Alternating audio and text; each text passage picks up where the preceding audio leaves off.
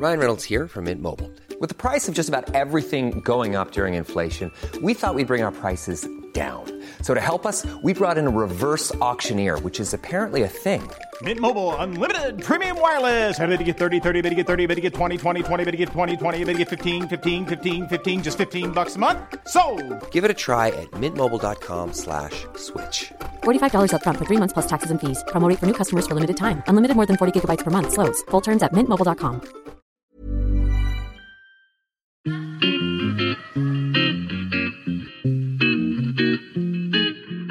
Salut les gars, je suis Anne-Laure Baratin et vous écoutez le podcast Genre de fille.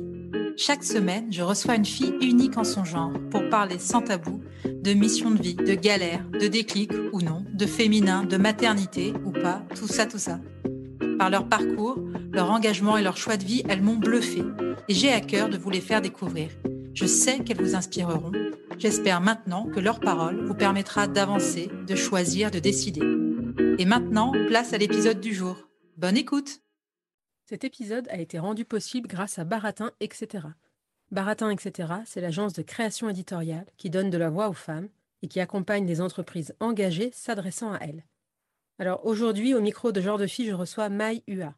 C'est Camille Sfez, invitée dans un précédent épisode de Genre de Fille, qui m'avait alors soufflé son nom comme une femme qu'elle aimerait entendre. Je savais que Maï était la réalisatrice du film Les Rivières, sorti il y a plus d'un an, un film sur sa famille et sur sa lignée de femmes. J'ai loué le film, j'ai beaucoup pleuré, j'ai adoré, et j'ai contacté Mai qui a dit oui tout de suite. Alors Mai, c'est une artiste française d'origine vietnamienne. Elle a été color designer pour des grandes marques, mais elle est surtout réalisatrice. Mai, elle explore nos liens à l'intime, à la quête de vérité et au genre. Vous êtes toutes promises à être malheureuses avec les hommes. C'est ce que Mai a entendu de la bouche de son oncle. Et désirant échapper à cette malédiction, elle s'est alors lancée dans une épopée familiale, filmée, qui donnera six ans plus tard le film Les Rivières. À elle de nous en parler maintenant. Bonjour Maï, je suis ravie de te recevoir au micro de Genre de Fille. Bonjour Anne-Laure, merci beaucoup de m'inviter. je suis hyper contente. J'en parlais en introduction euh, de, ton, de ton film Les Rivières. Ça va faire presque deux ans qu'il est sorti. Comment Ouais. tu vas, toi, presque deux ans après sa sortie, et comment vont les femmes de ta lignée? Ben, moi, ça va, euh, ça va. On est dans une période euh, très très intense, un peu foutraque, mais j'ai comme l'impression que je suis totalement capable en fait d'absorber tout ça, tous Ouais. ces mouvements. Là, la rentrée, depuis la rentrée, en fait, c'est une sorte de ouais de d'enchaînement de, de vagues et de creux. Euh, donc c'est très très agité, mais euh, ça, je- ça surfe bien. D'accord. Donc ça, ça, voilà. Et puis pour les rivières, je suis toujours euh, émue par ce projet, euh, par les retours.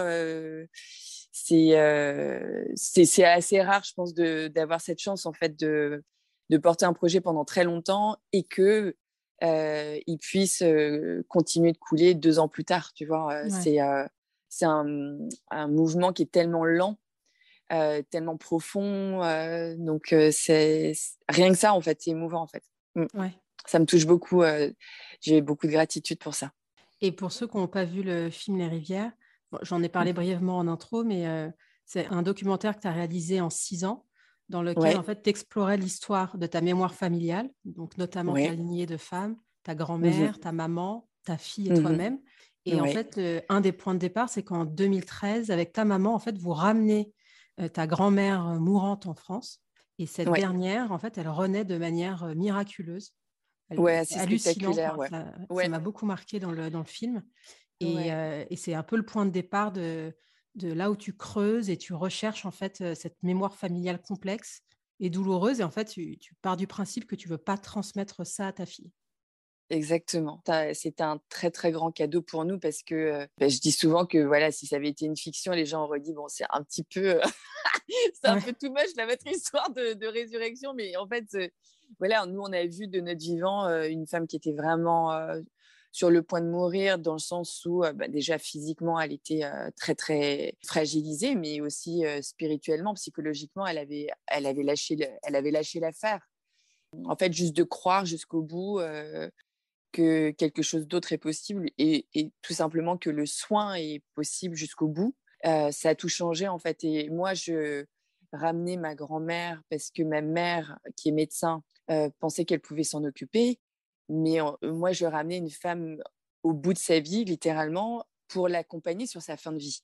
Donc, j'avais aucune idée en ramenant ma grand-mère qu'elle allait renaître de ses cendres voilà, en deux mois. et que c'est un phénix, c'est vraiment impressionnant et vraiment d'une sorte de petite chose sur, voilà, sur, sur le bord du précipice et qui se dit bon, je vais me laisser tomber, c'est bon, j'ai fini.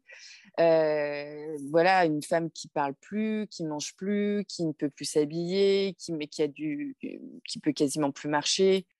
ben voilà, on a tout d'un coup une femme qui, qui s'exclame je revive avec son accent vietnamien et qui mange comme quatre euh, et qui va danser ah jusqu'à 2 heures du matin et qui tombe amoureuse et, et, et en fait moi j'étais la première euh, ahurie en fait euh, totalement estomaquée par cette puissance de vie.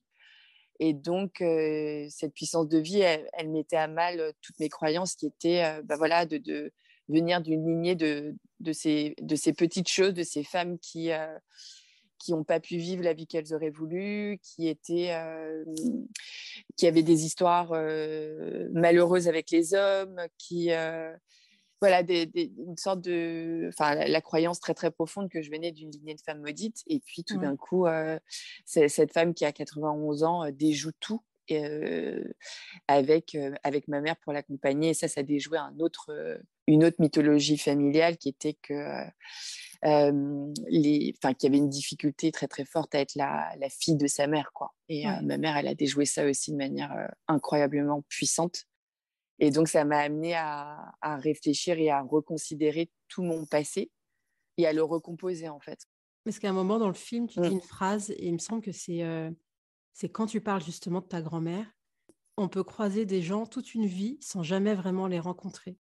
Ouais, ouais.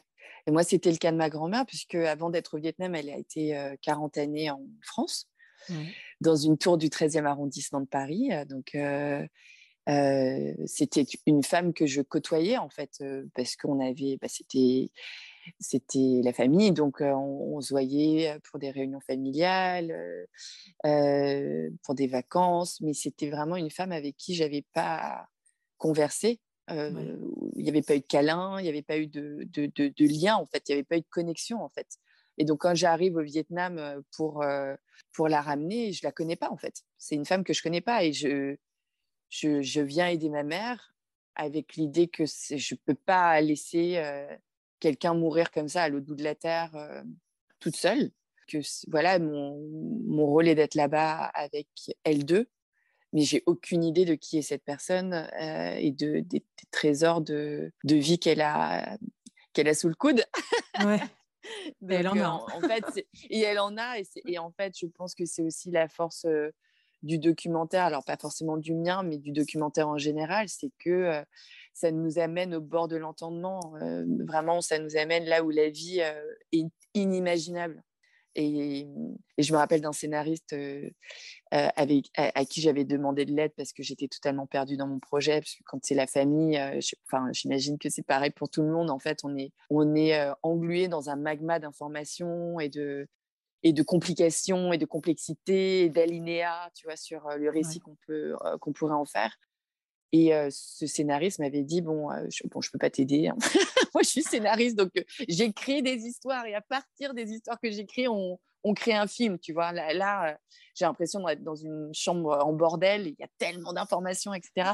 Mais par contre, tu vois, il m'a dit, il m'a dit non, c'est juste pas possible. Mais ce qu'il m'a dit aussi, c'est ce que je vois, je ne peux pas le scénariser.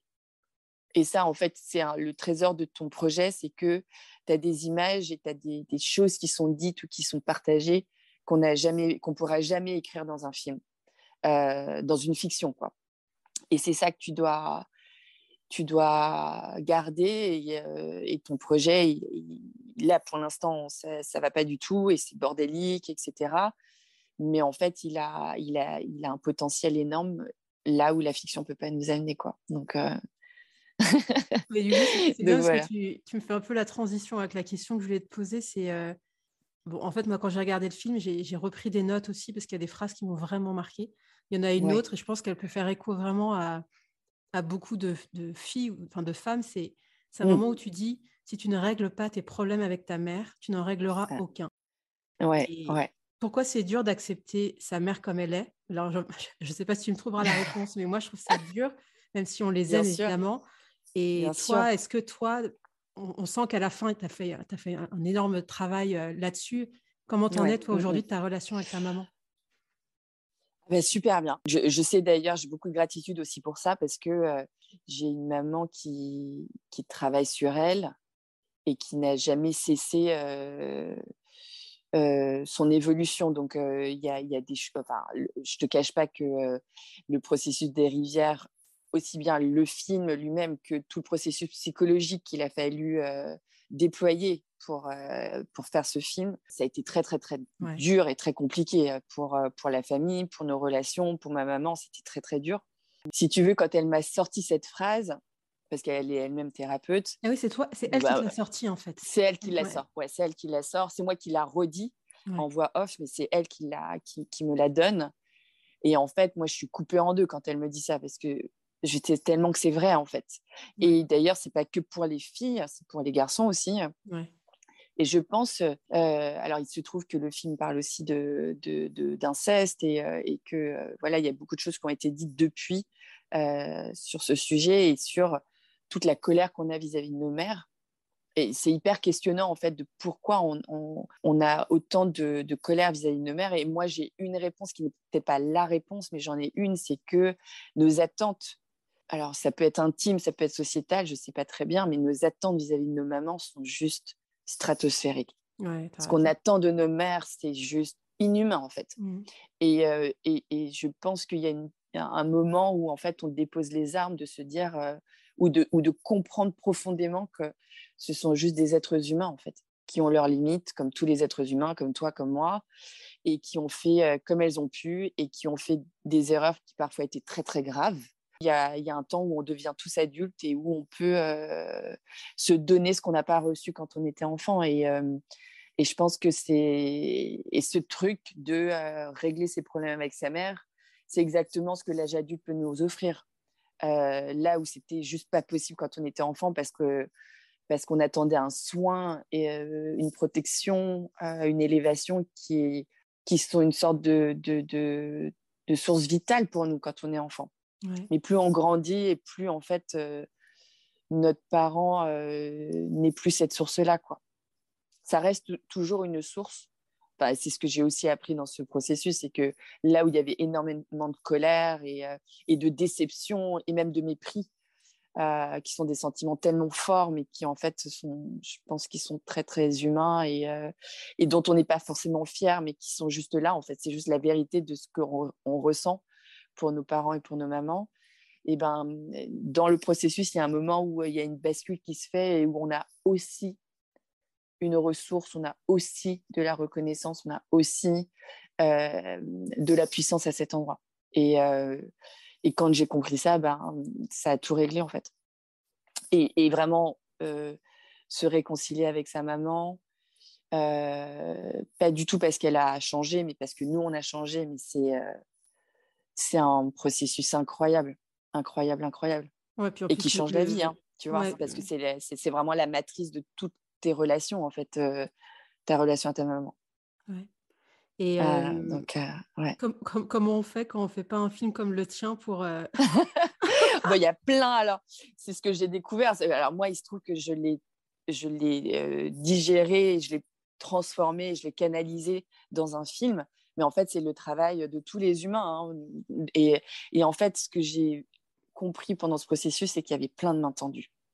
Il y a plein de mains tendues, il y a plein d'expertise, il y a plein de techniques, si on veut réduire ça à la technique, mais euh, il y a plein de psy, il y a plein de thérapeutes avec différentes techniques. Il y a des choses sur le corps, il y a des choses sur euh, le, vraiment l'analyse. Il, y a il, y a, plein, plein, plein de choses.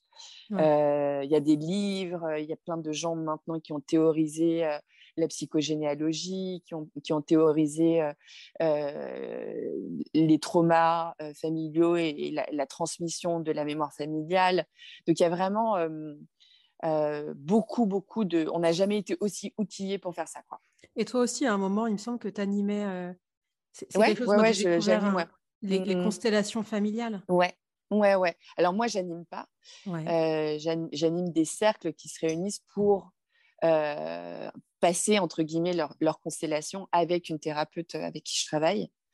et donc, je réunis des groupes pour que, pour que le collectif puisse préparer et intégrer les apprentissages qu'on reçoit pendant une constellation. Quoi. Mais tu vois, par exemple, typiquement, la constellation, c'est c'est une expérience incroyable et ça passe par ton corps, en fait. et donc, il y, a des, y a des apprentissages qui ne peuvent pas être mentaux. Ouais. Parce que si tu es dans le mental, tu, tu restes à juste titre, d'ailleurs, dans elle a fait ci, donc ça a déclenché ça, mais en fait, tu tu, peux pas traverser ça. En fait, le raisonnement mental, il est implacable, mais il peut te laisser dans ta colère. Et donc, c'est à toi de voir ce que tu veux faire de ta vie. Quoi. Donc, euh, la colère, elle est très, très saine, euh, mais elle présente à un certain moment une limite aussi. Donc, c'est c'est juste te compléter en tant qu'individu et en tant qu'adulte dans ta colère, dans ta, dans, dans ta déception, mais aussi dans ta joie, aussi dans, et, de devenir un tout. Quoi. et, c'est là où le... toutes les choses. Ouais. C'est là où le passage par le corps tu vois, c'est marrant parce que moi, les constellations familiales, j'en ai déjà entendu parler, mais je ne pensais pas du tout que c'était un travail par le corps. Je pensais que c'était que, euh, j'en sais rien, faire un arbre généalogique ou regarder. Euh Alors, ça peut être euh, en présentiel, ça passe vraiment par le corps. Et après, il y a différentes techniques avec, avec des poupées, si tu es en individuel. Ça peut passer par des visualisations et des formes de méditation très, très profondes. Si, par exemple, on est confiné et qu'on ne peut pas se voir, en fait, ils ont, les constellateurs et les constellatrices, elles ont développé des, techniques parce que c'est pas parce qu'on est confiné qu'il euh, n'y a pas de besoin. Quoi. Donc, euh, au contraire, on a encore plus besoin d'être accompagné, d'être suivi et tout. Euh, donc, il y a plein de techniques différentes qui appartiennent à la même genèse, tu vois, la même intention. mais, mais si tu le fais en présentiel, ouais, ça, passe beaucoup par ton corps. Si tu le fais en visualisation, ben, ça passe par ton âme, je dirais, donc c'est moins corporel, tu vois, on mmh. ferme les yeux et on part, euh, on part avec la thérapeute. Mais ça, ça passe dans le corps dans le sens où c'est pas totalement mental. C'est pas, il y a une partie qui est très très logique et qui est totalement pareil, une sorte de déroulement implacable comme ça. Mais ça, ça, passe par une autre dimension euh, de, de, ce qui émerge, euh, des intuitions et de la visualisation qui vient raccommoder des choses à l'intérieur de toi. Ouais, c'est hyper intéressant. Ouais, je ne sais pas si ça a fait sens. Si, si euh, ça me donne encore, ça se fait complètement sens. Et j'ai trouvé aussi dans un article euh, du magazine, enfin c'est un magazine en ligne qui s'appelle Chic, où tu dis, mmh. il fait une phrase dans laquelle je me reconnais tellement, tu dis, je crois que toutes les familles sont dysfonctionnelles, sauf que personne n'en parle. J'adore cette phrase. Ouais. ouais, ouais. Après cette interview, j'ai fait une tournée en Suisse où j'ai présenté mon, film au cinéma et du coup bah, j'avais un contact direct avec les spectateurs et spectatrices et euh, j'en ai fait beaucoup aussi des, projections débat euh, en France et, notamment à Paris. Mais et, j'avais eu cette euh, très très vieille dame qui était venue et qui m'avait dit je viens d'une famille particulièrement dysfonctionnelle comme toutes les familles. Et j'avais trouvé ça extraordinaire parce que les, les liens familiaux sont des liens d'attachement où il y a des attentes. On parlait de l'attente vis-à-vis de nos mamans, mais on a des attentes vis-à-vis de nos, de, nos pères, de nos frères et sœurs. On a des attentes qui sont très, très fortes parce que le, c'est une question de vie ou de mort. En fait, quand on est un enfant, euh, si on n'a pas le soin et la protection euh, qu'il nous faut, on, en meurt. Un bébé qui ne reçoit pas d'amour ne peut pas survivre. Donc, on est, on est des êtres très, très vulnérables euh, simplement, ces attachements qui sont très inconscients et ces demandes qui sont très inconscientes, qui ne sont pas verbalisées, font l'objet de, de contrats, en fait, qui sont très inconscients et qui, euh, et qui, du coup, peuvent nous empêcher quand on devient adulte. Et, euh, ça, et, donc, on connaît tous ces réunions familiales où tout le monde fait du mieux qu'il peut pour que ça se passe bien, et c'est très bien, en fait. Mais du coup, ça n'est pas un lieu d'authenticité.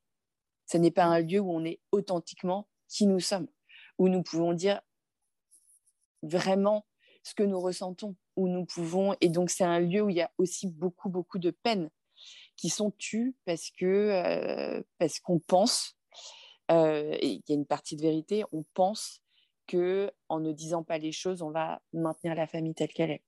Donc en fait, euh, la famille elle-même, c'est un lieu, c'est un lieu où il y a peu de vérités qui sont partagées en fait. Ouais, complètement. Mais mmh. ouais, vas-y, vas-y. Et, ouais, et, non, mais et d'ailleurs, quand une des personnes commence à faire son cheminement, il y a tout de suite énormément de résistance. Et c'est normal, puisque même la personne qui fait ce cheminement, elle ne le faisait pas avant. Donc elle-même, elle résistait. Donc on ne peut pas en vouloir aux gens, en fait. Pour le coup, j'ai fait un truc vraiment, la transgression ultime de faire un film. Donc en plus, partager. Et en fait, je pense que pour ma famille, les choses ont vraiment changé quand on a reconnu que c'était pour moi que je le faisais et non pas pour la famille et non pas pour ma mère ou pour ma grand-mère et que, c'était vraiment un processus qui était pour moi, qui était une question de vie ou de mort pour moi. Et donc à ce moment-là, les gens n'avaient plus rien à dire en fait, parce qu'ils disaient bah Maï elle a besoin, bah elle a besoin en fait. Donc donc on va respecter ce besoin, mais par contre moi j'ai besoin de pas être vue dans le film. Par contre, moi, j'ai besoin que. Euh, voilà. Et donc, à ce moment-là, quand chacun. Quand il y a une première personne qui, fait, qui, propose quelque chose d'authentique, ben, les autres personnes ont plus de place pour aussi exprimer leur authenticité, donc leur peur authentique, leur colère authentique, etc. etc. Alors qu'avant, c'était une sorte de, de jeu de dupe où en fait, euh, euh, voilà, on dit qu'on fait ça pour la famille ou pour sa mère, etc. Et puis en fait, les gens ils disent mais on t'a rien demandé quoi. Et c'est vrai, en fait, ils m'ont rien demandé. Donc, ouais, nous, ça a changé, ça a tout changé depuis. Et dans les rivières, il y a un moment très fort aussi où ton fils, qui a 8 ans à ce moment-là, mmh. dit, alors en plus, c'est un moment où il dit, c'est pareil mmh. pour les garçons. Ouais. Et là, toi, tu réalises et tu dis, j'étais responsable aussi de ce que j'allais léguer à mon fils. Bien sûr.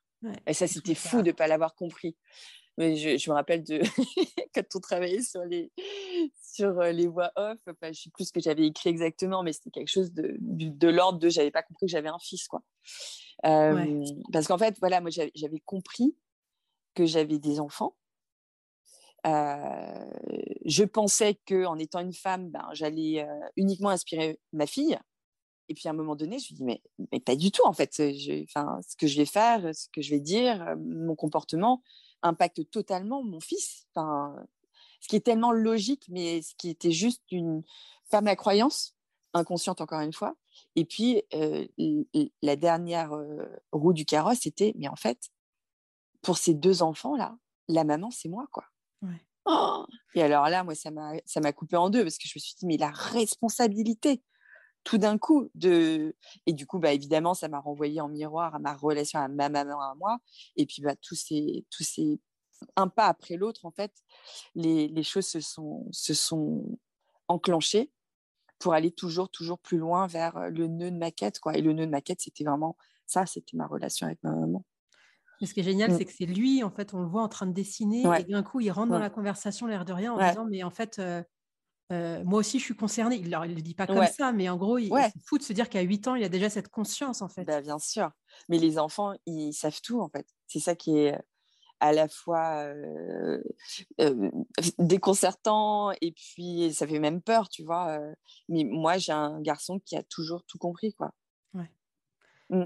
Et, et, du coup, ça, ça me donne une responsabilité d'autant plus forte qu'il va pas se laisser faire par mes narrations.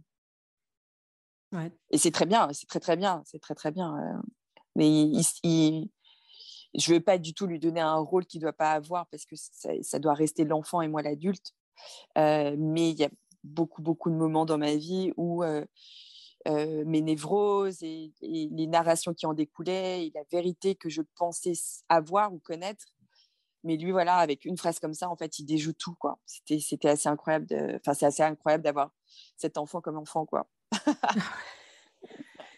On, va passer, euh, parce que je vois que l'heure tourne, mais dans ton nouveau documentaire, tu as pu filmer, euh, qui s'appelle Make Me a Man, tu as pu filmer un groupe de paroles exclusivement masculin un groupe de parole qui, était, qui est animé par le psychothérapeute Jerry Hyde, qui est aussi ton compagnon. C'est des entretiens qui, qui, vous ont, qui lui ont permis d'explorer en fait la, notion de masculinité. Raconte-moi comment, tu t'es retrouvé à comment tu t'es retrouvé à filmer ces hommes?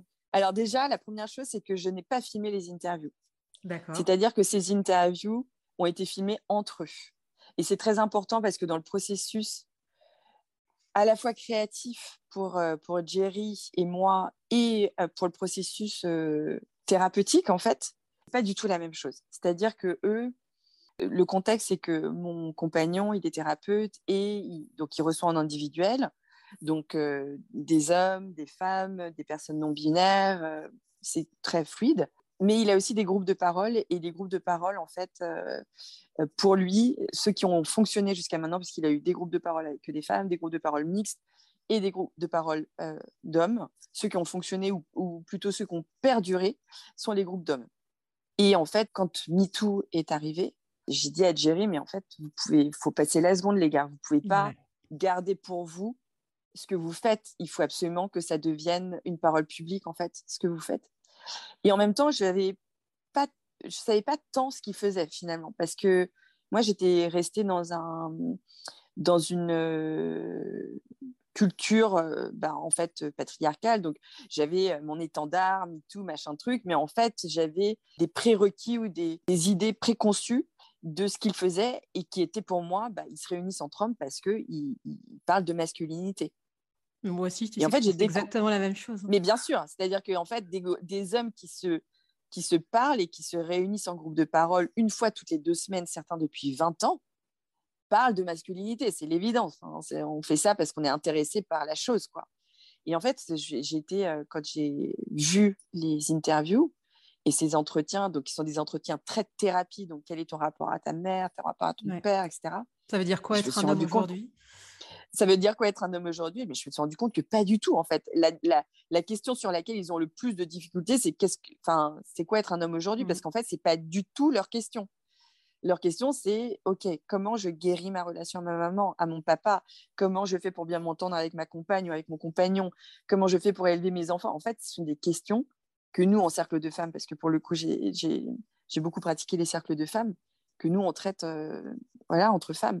Et donc, je me suis rendu compte que en fait, la séparation des sexes était une séparation qui permettait à ce qu'il euh, y ait moins de difficultés parce que lorsqu'on est mélangé entre sexes, on a ce genre de projection en fait vis-à-vis de l'autre personne. Et si nous, on a été euh, euh, traumatisé par un homme ou deux ou trois ou quatre, eh bien, ça va être très très dur de ne pas projeter colère et peine et tout en fait sur un homme qui va s'exprimer de manière intime. Et donc, du coup, séparer, et, inversement pour les, hommes vis-à-vis des femmes, etc. Donc, séparer les sexes, ça permet juste de faciliter un chemin qui est en fait très, très difficile, qui est un chemin de vulnérabilité et de, de se montrer nu tel que l'on est, tel que l'on pense, tel que l'on croit, tel qu'on le ressent. Et, euh, et, donc, quand j'ai découvert la parole de ces hommes, en fait, j'étais, je me suis dit, mais c'est exactement la même parole que la nôtre. Et donc, je me suis dit, mais en fait, notre propos n'est pas du tout de nous dire c'est quoi un homme aujourd'hui. Notre propos, c'est de dire qu'est-ce qu'on a envie de célébrer ensemble, y compris dans des cercles qui sont séparés à certains moments, mais qui permettent ensuite, quand on se retrouve, d'être pleinement humain, d'être pleinement amis, d'être pleinement amants, d'être pleinement parents. Et donc, s'il faut en passer par une séparation sur 1h30 toutes les deux semaines, faisons-le. quoi ça existe des, groupes de parole comme ça euh, en France? Bien sûr. Alors ça existe et puis ça se développe parce que, parce que Jerry, bah, déjà, il y, a des, y a des thérapeutes qui le proposent, qui le proposent depuis longtemps ou qui le proposent de plus en plus. Euh, et puis, euh, il y a aussi eu des groupes d'artistes aussi qui, qui, ont beaucoup fait ça parce que parce qu'ils ont peut-être flairé l'intérêt à le faire. Et puis, peut-être que quand tu es artiste, tu cherches cette déconstruction et tu cherches à en faire quelque chose. Donc il y a eu ça. Et puis aussi, euh, nous, depuis qu'on a sorti ce film, on a des demandes de, plus en plus, alors pas uniquement en France, euh, on a des demandes aux États-Unis, au Danemark, etc., de, gens qui disent bah, en fait, je voudrais lancer mon groupe de parole d'hommes, comment faire? Parce que euh, parce qu'en fait, si tu veux, moi, j'ai pas de jugement par rapport à ça, mais il y a eu justement une grande séparation homme-femme suite à MeToo. Et je pense que là, on en est au stade où on a besoin de se réunir à nouveau. Mais en fait, on ne peut pas se réunir à nouveau tant que les hommes n'ont pas aussi travaillé sur bah, en fait, la domination patriarcale. Ça nous concerne aussi, en fait. Ce n'est pas du tout un problème de femmes. Et en fait, les femmes, là, depuis quatre ans, elles ont beaucoup, beaucoup taffé, intimement et collectivement. Et nous, il faut qu'on fasse le taf aussi. Ouais, mais j'aimerais bien qu'on entende plus souvent des, des, mots comme ça et des. C'est pour ça que le documentaire de, enfin, que Make Me Amen, je le trouve hyper important justement, comme tu dis, pour la suite, parce que. ouais. plein de oui, fois, parce qu'en fait, attends, on n'entend pas les mecs. En fait, il y a eu, je pense, un double mouvement, qui est en fait le mouvement qui est là depuis toujours. C'est-à-dire qu'il y a beaucoup d'hommes qui souscrivent pas du tout à la domination, qui ont entendu le bah, laissez-nous parler maintenant. Et les femmes ont beaucoup dit ça, à, raison. Mais laissez-nous parler, laissez-nous euh, un espace où on nous croit. Donc il y a eu beaucoup ça de bah, en fait, il est temps que nous, on se retire un petit peu pour laisser la place aux femmes. Et d'ailleurs, dans les rivières, il y a un plan qui métaphoriquement euh, cherche à exprimer ça. C'est le plan où j'introduis Jerry, euh, mon compagnon anglais que j'ai rencontré, etc. Et en fait, c'est lui qui me filme et qui donc est hors champ et qui me laisse la place. Et on en a parlé avec, avec euh, mes frères notamment, bah, tu vois, quelle place ils ont dans le film, mais aussi euh, dans le débat. Depuis, il y a eu MeToo Inceste et, euh, et donc mon frère en a parlé, il a aussi été victime. Oh donc, il y a eu, et voilà, et donc il y a eu aussi tout ce truc de quand, quand Léo dit, mais c'est pareil pour les garçons. Enfin, moi, je, je connais l'information. qu'on n'a pas exposé au moment des rivières parce que c'était pas le lieu et que mon frère ne désirait pas le faire tout simplement. Mais voilà, moi je sais que les, que les hommes sont victimes aussi et que ça aussi il va falloir qu'on développe ce champ-là de dire mais en fait les hommes sont victimes aussi de patriarches qui usurpent leur pouvoir et qui, euh, et qui euh, cherchent de l'impunité avec le pouvoir. Et que dans la cour d'école, quand il y a un petit garçon qui se fait tabasser, on a beaucoup eu tendance à leur dire non, mais il va falloir que tu te renforces un petit peu. On les a pas non plus écoutés en tant que victimes. Et donc, on grandit avec un autre horizon en tant que garçon, c'est qu'on est, on peut être à la fois victime, mais on s'identifie au bourreau, mais on veut pas s'identifier au bourreau. Donc, du coup, il y a toute une partie de notre masculinité qui est désactivée. Quels sont les rôles modèles, en fait? Donc, on a tout un travail à faire, du vraiment du ensemble, et deux, quelles sont les valeurs autour desquelles on a envie de se réunir. Et ça, ça n'est possible que euh, si l'intime est vraiment exploré et si, euh, et si on ne devient pas euh, dans un nouveau mouvement de guerre. On a, on a, entendu parler de guerre des sexes, on a entendu... et c'est juste pas possible en fait. Bah non, on va pas faire la guerre des sexes en fait, on s'aime. Comme tu dis, je pense que les hommes, ils ont besoin de passer par ce, ce passage de l'intime, donc quitte à se mmh. retrouver entre eux et à discuter et, et, À, faire un état des lieux. Et comme tu dis, quoi, c'est quoi les rôles modèles en fait? Qu'est-ce qu'on veut transmettre à nos enfants, à nos filles comme à nos fils? Quel modèle euh, euh, Sur mmh. quoi on va arrêter quoi? Enfin, Et d'ailleurs, tu vois, je trouve que tu vois tellement, j'en ai beaucoup vu autour de moi des. Tu as beaucoup d'hommes qui ont fait des burn-out, en fait, tu vois, vers cet âge-là. Et ça, ça montre bien que. Mais voilà, en fait, bah, c'est sûr, que la génération de nos parents, bah, les mecs qui faisaient un burn-out, ils se tiraient une balle dans la tête parce qu'en fait, tu n'avais pas le droit de dire ou tu te posais même pas la question. Mais maintenant, tant mieux. Je veux dire, tant mieux pleurer, euh, faites, euh, réfléchissez et analysez et ça va bien se passer. En fait, vous avez le droit d'être euh, vulnérable. exactement. Exactement. Et ça, en fait, si tu veux, là où j'ai vu une vraie, une vraie, vraie différence, c'est que après MeToo, on s'est rendu compte que, alors même si c'est un chemin qui est difficile, les femmes n'ont pas été, les horreurs euh, que les femmes ont subies depuis euh, bah, 10 000 ans maintenant, ça fait quand même beaucoup de temps, il y a quelque chose qui n'a pas été euh, brûlé, c'est le pouvoir de la parole et une connaissance de l'intime. Alors peut-être pas au niveau individuel, il y, a, des femmes qui sont pas du tout branchées à l'intime, etc. Mais dans le collectif, il y a quelque chose qui a été tout de suite possible avec MeToo, tout de suite, et qui continue de se dérouler encore, encore, encore, encore. Et donc c'est comme si les femmes se donnent le relais de cette parole, de ces émotions qu'on peut se partager. Les hommes, eux, ils ont été totalement coupés de ça, totalement. Et donc, je pense qu'il y a eu tout un truc de, euh, avec les incels, les, euh, justement tous les burn-out et euh, le fait que, je ne connais pas les chiffres en France, mais en Angleterre, les suicides chez les hommes est la raison numéro un de mortalité chez les hommes. c'est énorme. Numéro un, plus, plus, que les accidents de la route, plus que le cancer. Enfin, c'est fou, en fait. Et il y a eu tout un truc masculiniste disant ah, c'est à cause de ces horribles féministes ah, quelle horreur. qui, qui, qui elles-mêmes mettent trop la pression à leurs mecs, quoi, évidemment. et, et, en fait, maintenant, il, faut que les hommes se disent non, mais attends, c'est toute cette culture patriarcale qui nous détruit, qui nous met dans un rôle inhumain de bah, soit tu vas faire peur aux autres, soit c'est toi qui as peur et qui te fait cravacher. quoi. Exactement ce qui se passe dans la cour des écoles enfin, ou ce qui s'est passé dans la cour des écoles, parce que je ne veux pas enfin, généraliser, mais en tout cas, les hommes, ils viennent de ça.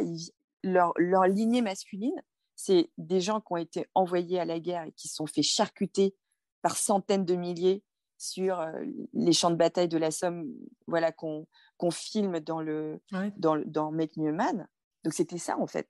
Donc, moi, je veux bien qu'on parle de domination masculine, c'est totalement légitime et essentiel qu'on débatte de ça. Mais attention, en fait, domination masculine de quelques hommes sur d'autres hommes qui se, qui se, font envoyer comme de la chair à canon et qui ensuite bah, se disent bah, soit je suis la chair à canon, soit je suis au, top. Quoi. Donc, et donc, en fait, la culture masculine, elle a été incroyablement violente pour les hommes aussi. Et donc, c'est pas l'idée n'est pas de comparer et de ne pas se mettre en compétition entre femmes. Pas du tout ça. Le propos, c'est de dire attention, en fait, cette culture patriarcale, elle est en train de détruire tout le monde.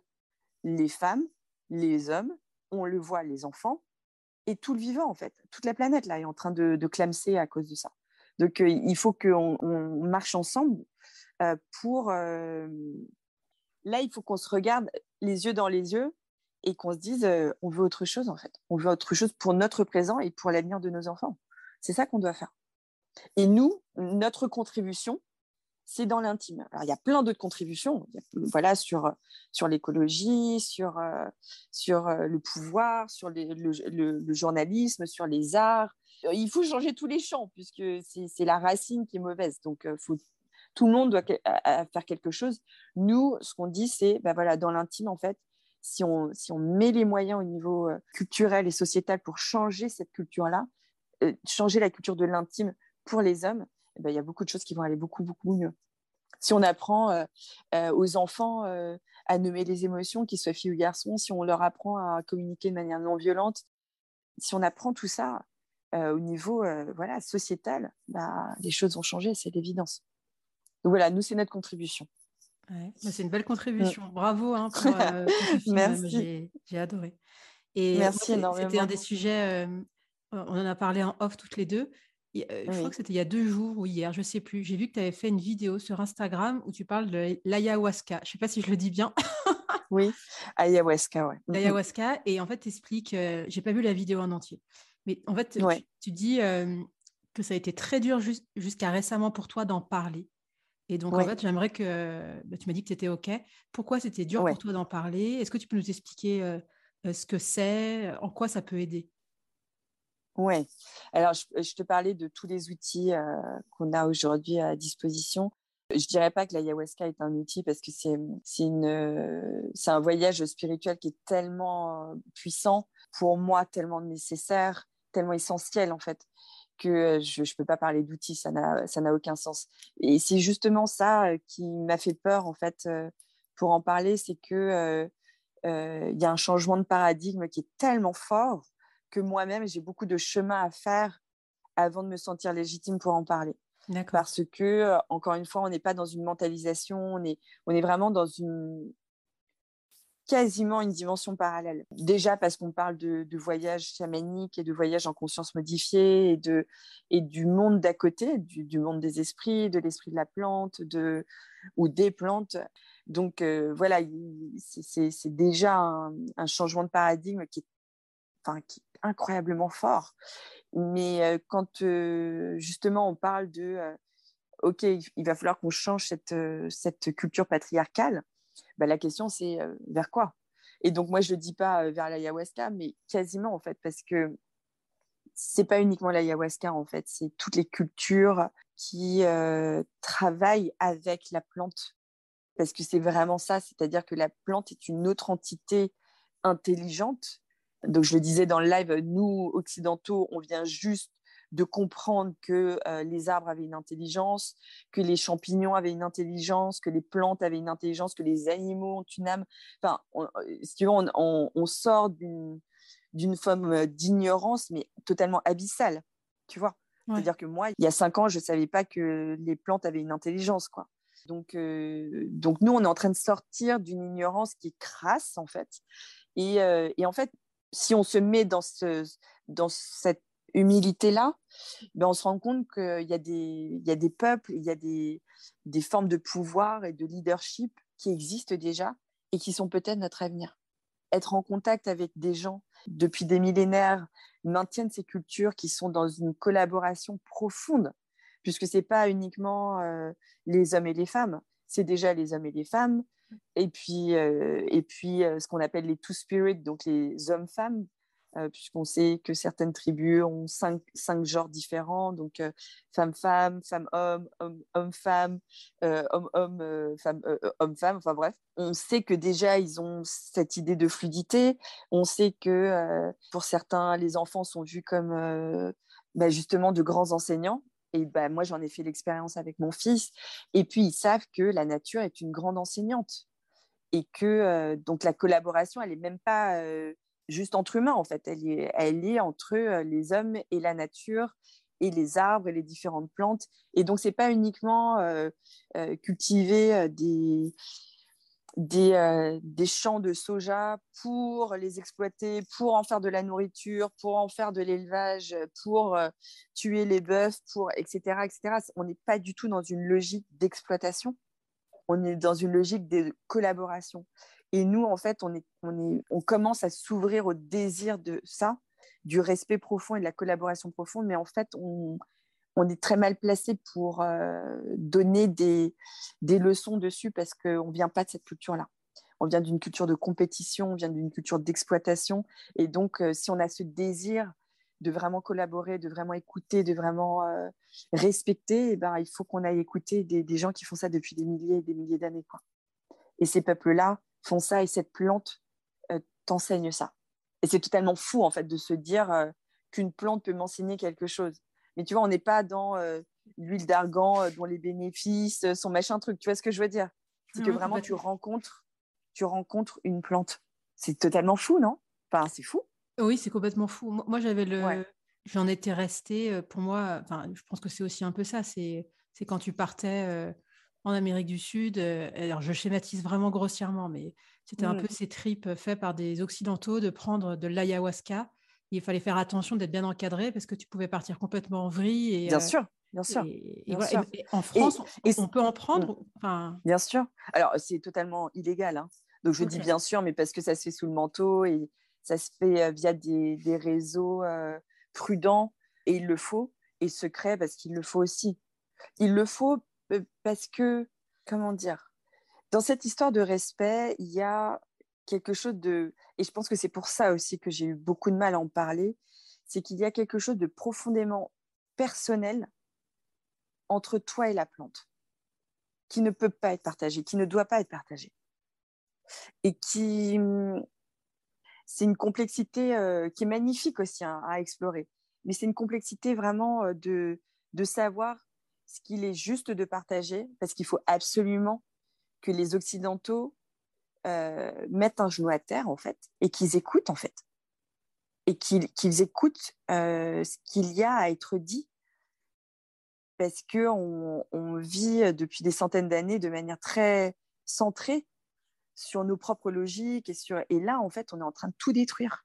Et il faut vraiment qu'on pose un genou et qu'on baisse la tête et qu'on écoute euh, euh, ce que les autres ont à dire et qui, qui, qui, va nous qui va sauver notre qui va sauver le vivant quoi. Donc euh, je comprends toutes les peurs et c'est important qu'on ait peur en fait. C'est important qu'on ait peur mais pas avec la mauvaise peur mais vraiment avec la vraie peur de de manquer de respect voilà tout ce tourisme autour de l'ayahuasca etc si tu veux quand euh, j'entends les leaders bah, du coup il, il, se trouve que j'ai eu la chance incroyable d'en rencontrer de pouvoir dialoguer avec eux etc en fait, eux, leur perspective, c'est que quand ils nous regardent, ce qu'ils nous disent, c'est que, en fait, votre culture, elle est malade.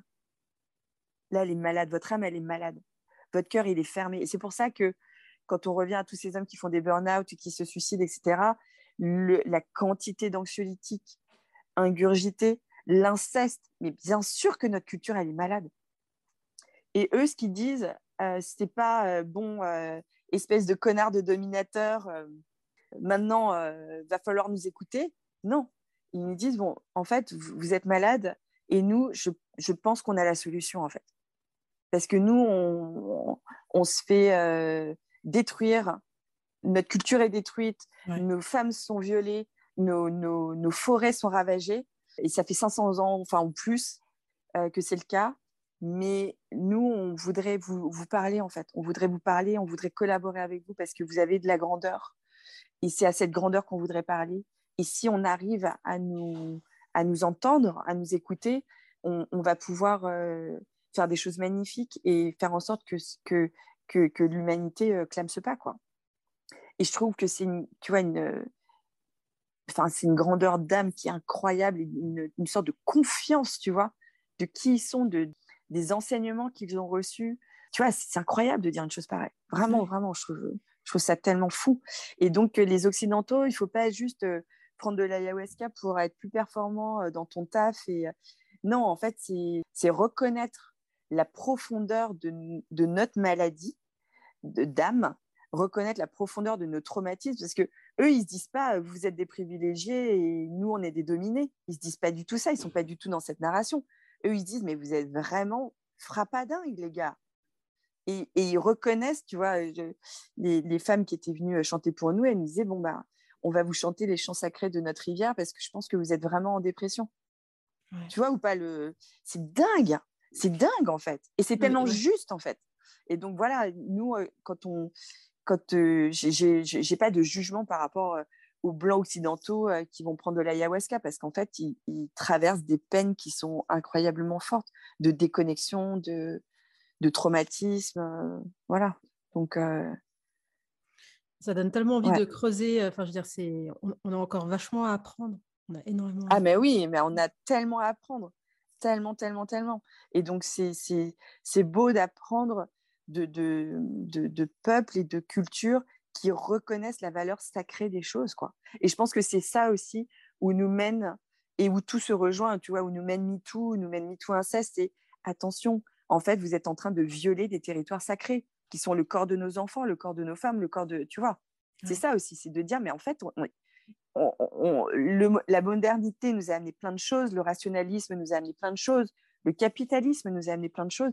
Mais là, en fait, on est en train de saccager euh, une dimension qu'on n'avait plus reconnue dans notre culture, qui est la dimension sacrée de nos vies, de la vie.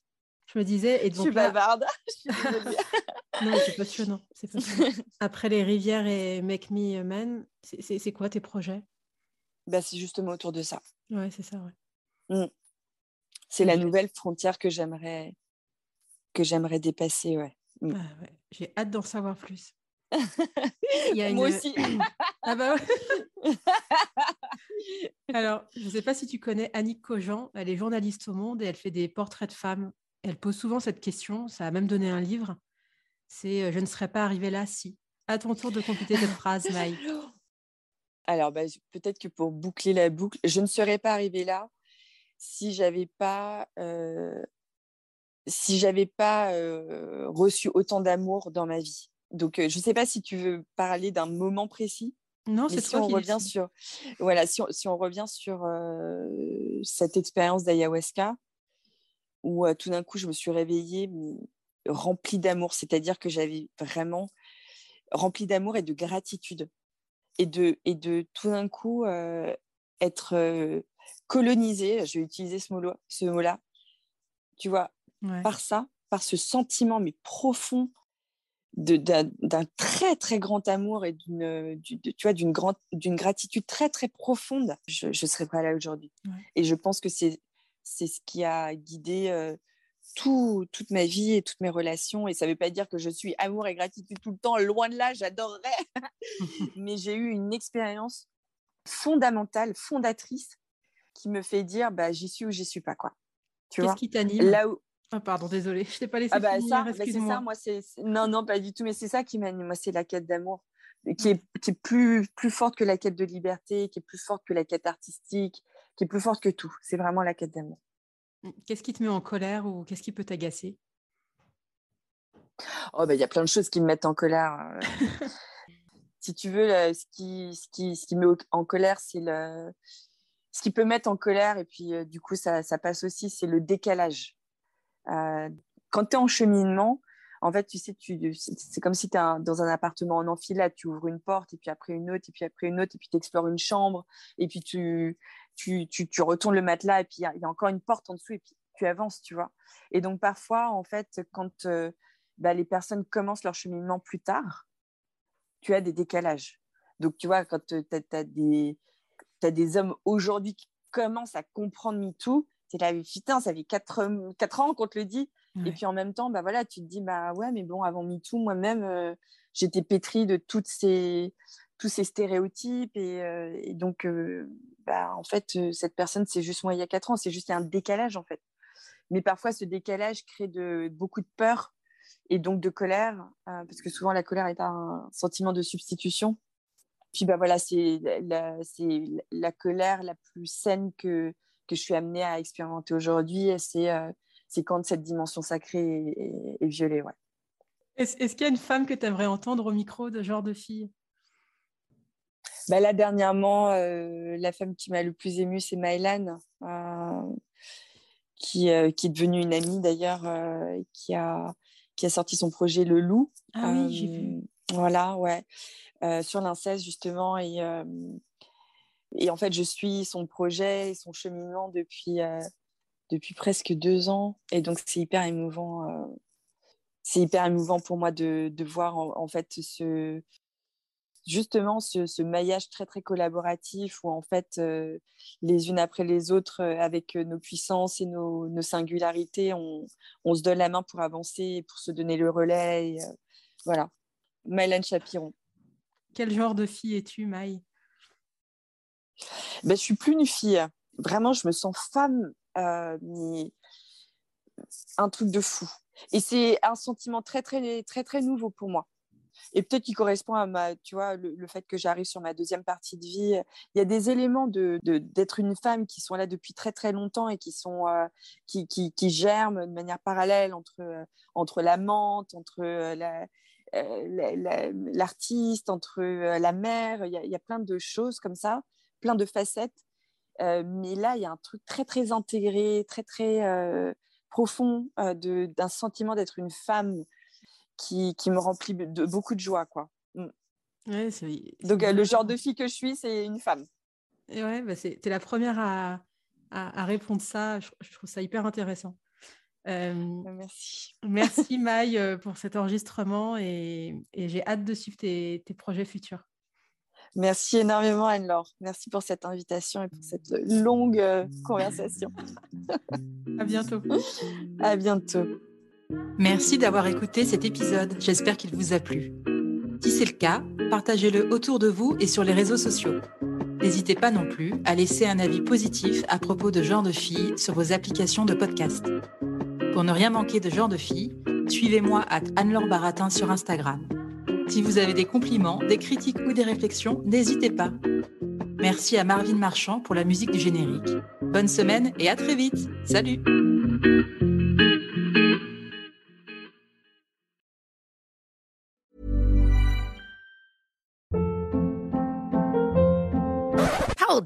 What was that? Boring. No flavor. That was as bad as those leftovers you ate all week. Kiki Palmer here, and it's time to say hello to something fresh and guilt-free. Hello Fresh. Jazz up dinner with pecan-crusted chicken or garlic butter shrimp scampi. Now that's music to my mouth. Hello Fresh. Let's get this dinner party started. Discover all the delicious possibilities at hellofresh.com.